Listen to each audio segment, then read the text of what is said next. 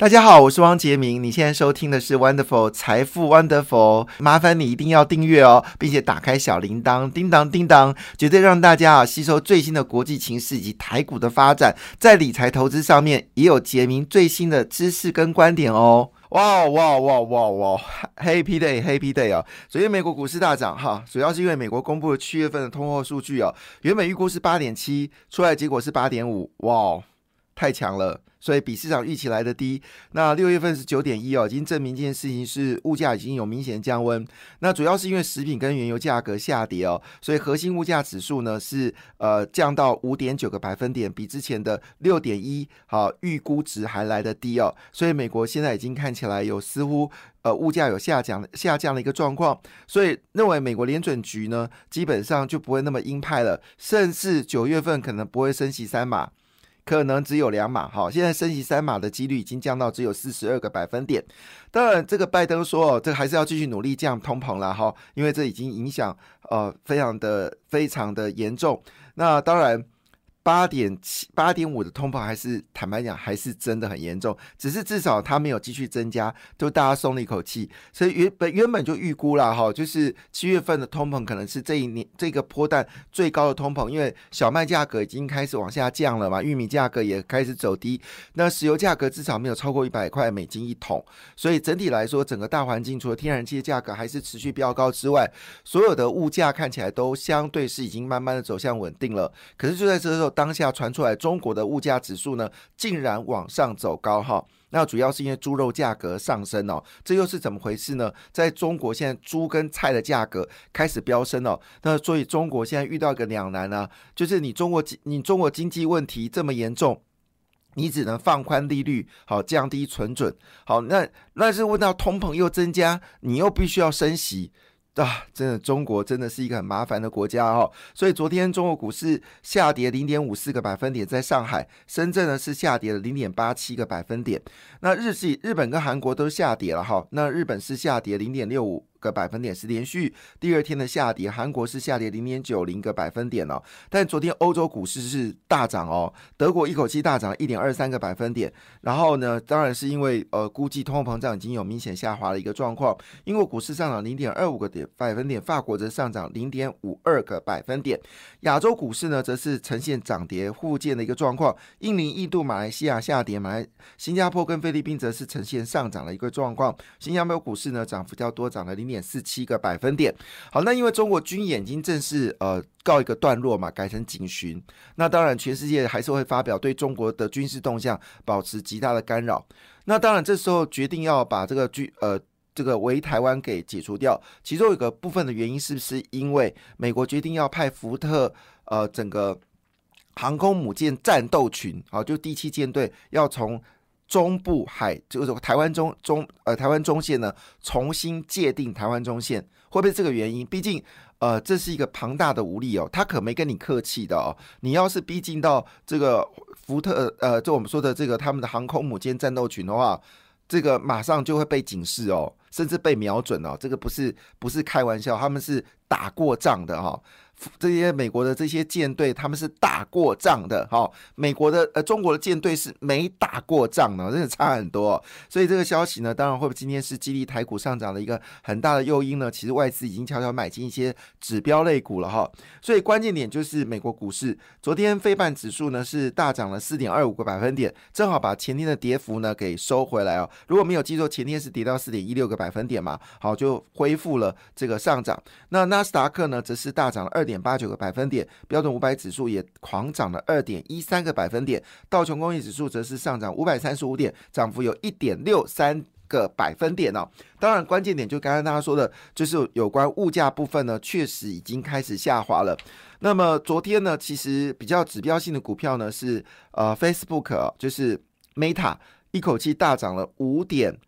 八二个百分点。银行股呢，则是以高盛哦涨幅最凶哦，一口气涨了三点三五百分点。大家也注意到，台股最近的金融股已经开始走高。那么最值得关注的金融股，竟然是台气银哦。那么台气银现在是最被关注的，第二被关注的银行呢，就是富邦金。好，那这也是还有包括了华南金哦，最近都有被买进的状况，买最多是台气银。这当然是因为台商回流哦。那这个台气银本来就是深耕中小企业，好，所以获利有在增长的一个状况。那在这个半导体部分呢，因为印材在前天是大跌了七个百分点嘛，哈，那昨天呢是回升了五点四一个百分点，非常非常值得关注哈。好，那当然呃，另外一部分我们可以看到就是有关。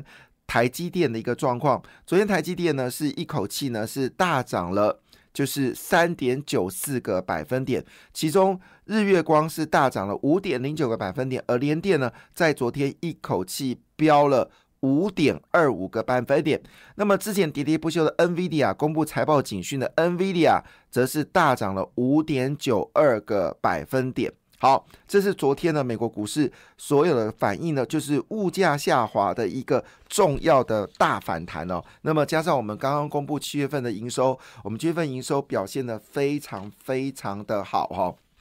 啊，在七月份营收里面呢，呃呃，先报几个外电消息哦，就是女股神哦，就是这个物物此哈，那这个呃乌斯 Casey 哦。K C Wood，那他昨天呢发布一件事情，是他花了六千五百万美金买进了辉达股票 N V D 啊，啊，当然辉达公布财测非常糟糕，使得辉达股票最近大跌哦。可是他逆势大量的承接辉达，那我们知道这个 K C Wood，他是以当时大量买进。特斯拉闻名嘛，就特斯拉在三百多块美金的一股的时候，他大买，后来特斯拉一口气涨到了一千多块美金哦，使得这个 K C Wood 的方舟投资呢，变成是美国最著名的一家投资。后来随着特斯拉股价持续下滑，就是方舟就比较没有听到有什么消息。那最近这两天呢，这个。Casey Woods 呢，一口气大买了 NVIDIA，那昨天大概是大赢家，因为 NVIDIA 股价大涨哈。那整个辉达其实这一波下跌的状况是跌掉四十二个百分点，是纳斯达克跌幅的两倍。那所以他这一次呢是加码辉达，他认为说。其实现在的辉达的股价应该是最便宜的时候，所以他是认为叫做破坏性的创创新哦。所以呢，基本上来说，他在今年其实 ETF 是大跌了五十九个百分点哦。可是他在前两年替投资人大赚了两三倍哦，是一个非常杠杆非常大的一个。基金哦，那这也就意味着说，如果他的眼光是卓越的话，那表示呢，科技股、半导体股呢，确实要必须被反弹哦。那这个事情当然是一个重要的讯息，因为台积电昨天公布业绩嘛，金额是一千八百六十七亿元哦，月增是六个百分点，年增率则是高达四十九点九个百分点，超越五月份哦，再创单月历史新高。台积电所公布的这个六月份呃七月营营收。果然非常非常的惊人哦。另外一部分呢，就是公布了台湾的半导体整个产值呢，是呃高达了十九点七个百分点。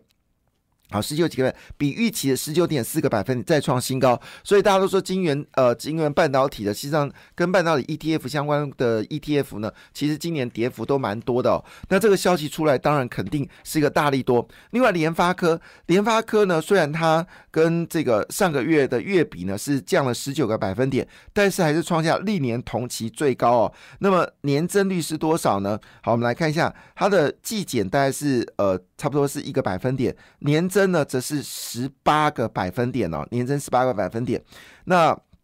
八九月的营收合并营收呢，是有机会站稳在五百亿以上哦，就可以完成完成本季的这个目标。那联发科今年三月是冲向五百九十一点八亿的新高之后呢，都稳定在五百亿之上哦。那我们知道第三季呢是联发科的主要的旺季哦，所以七月份的合并营收成长幅度是二十三点八个百分点。那联发科执行长蔡立行呢，先前在法说提说，因为受到高通膨的影响，影响消费信心。那么总体经济挑战增加是有一些不存在性，也使得晶片需求有下滑。联发科已经观察到。客户及销售通路积极的调整库存，所以呢，未来两到三季呢都会有所调整。那联发科目前为止呢，就是在这个库存及成本费用呢要非常谨慎的调整。那他们说，在过去二十五年经历了几个循环呢，那么目前为止呢，联发科已经在全球具有全球。领导的地位哦，而且在规模上已经稳健的成长。好，这是联发科的一个讯息哦。所以联发科七月份的营收年增率是二十三个百分点。那么你当然进入到第三季，包括三星也在出折叠式手机哦，所以不排除第三季的状况的手机还是有机会的一个成长。那联发科呢，呃，下修了全球五 G 的出货量呢，从一开始的七亿只呢，修正到。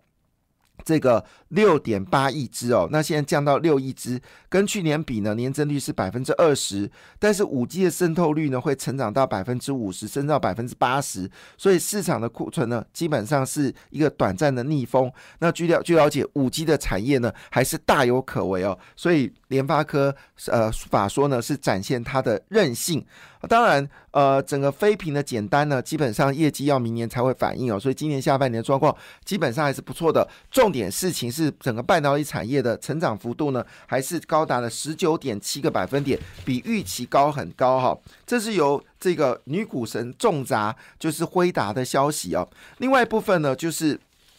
有关这个美国就是签下晶片法案的同时呢，也正式宣布太阳能板呢要进中国。那这个台厂呢，现在是呃是受贿嘛？但是因为台厂现在受贿的比例呢，我不认为有太高了哈。为什么这么说呢？因为现在不论是联合再生、元晶或安吉跟茂迪，他们现在产能呢都已经达到供不应求的一个状况，而且订单一直看到明后年。好，那现在价格也开始攀升了，所以呢，这个消息当然也是加上呢，欧欧洲已经决定哦，就是要把就是绿能部分呢，尤其像德国，它要把绿能从原本的目标百分之六。六十一口气要调到整个发电能量的百分之八十，所以德国要建立更多的风力发电，甚至积极发展氢能源的再利用哦。那这是欧洲里面绿能最高要百分之八十。整个欧洲原本预估呢，他们是当然不是现在，我说他们未来一段时间呢，现在还得了。如果现在的话，那太阳能跟风力发电大概涨到快要哭了哈，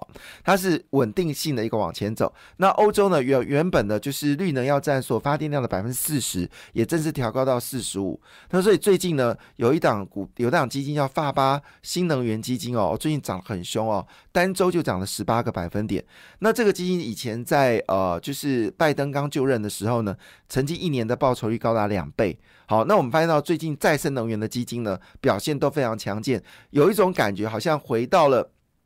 就是呃两千年的时候，呃两千年当时拜登选上啊，两千年到两千零一年的时候，也是再生能源先涨。好，接下来就开始讲的是科技股哈，还有包括景气循环类股，有这种味道，有种有这种味道诶。所以也就是说呢，现在新能源的基金已经开始发动了，而且最恐怖的事情你知道吗？因为这次美国连续的升息，也造成了所有不论是投资型的债券，或者是非投资型的债券，或者信仰债呢，大跌超过两成以上。你知道这是令人兴奋的，像这种债券哦，它一口狂跌到两个百分除了它的债息可能给的像新场债平均利率已经到百分。之六了，但是换个角度来说，那如果美国升息的幅度放缓的话，那过去跌的二三十趴都可能要赚回来，这是稳定收益。二零零八年曾经发生过一次，然后二零一二年发生过一次。好，二零一二主要是在欧债，如果那时候你进去买欧债的人，大概后来报酬率将近有。将近五十个百分点。那如果是二零零八年你买进的那个，就是当时的债券，你的报酬率后来三年涨了一倍。所以也就是说，现在的投资环境随着美国通膨数据往下滑，美国升息不再那么强烈的时候，从债券开始发动。有人说债券好像是一个很很迟钝的产业，其实错了。其实债盾有债券基金有一些欣赏债券要涨起来，不会输给股票型基金。好，那当然因为时间关系，一定要赶快谈一下，就是有关这次的。这个呃呃，这个我们七月份的营收已经公布了哈，在公布七月份营收，也先跟大家报告一件事情啊，我们七月份的税收再创历史新高，年增率高达二十二个百分点，二十二个百分点了，主要是因为所得税呢大幅的增加哈。那其中综合所得税上涨二十六点三，房地合一税上涨七十点六，营业所得税上涨五十七点九，营业税上涨八点九个百分点。那营业税就跟你每个月的营收是有关系哦。所以呢，我们整个年增率是高达了二十二个百分点呢，非常可怕。所以台湾的 GDP 怎么可能只有四个百分点？怎么看都不像。怎么看都不像。当你税收可以成长到二十个百分点，怎么可能只有四点？四个百分点呢？好，那我们继续往下看哦。所以上市柜呢公布营收相当惊人哦，整个最旺的上市柜公布的营收是高达三点五兆元哦，是连续十七个月达到三达到三兆元。只是很可惜的事情，创新高的家数呢只有九十九家，跟之前的一百多家完全是不一样哦。那市场还是担心有电子的一个所谓的库存调整哦，这是我们说的公布业绩哦。那其中呢，大家最关心部分哦，是包括了中磊。启基、华南银、台气银、上海和库金、广达、中珠哦，成为市场的热门焦点。那在这个另外一部分，就是台气银、元金、华南金也是一个重要标的物，提供大家做参考喽。感谢你的收听，也祝福你投资顺利，荷包一定要给它满满哦。请订阅杰明的 Podcast 跟 YouTube 频道《财富 Wonderful》。感谢，谢谢 Lola。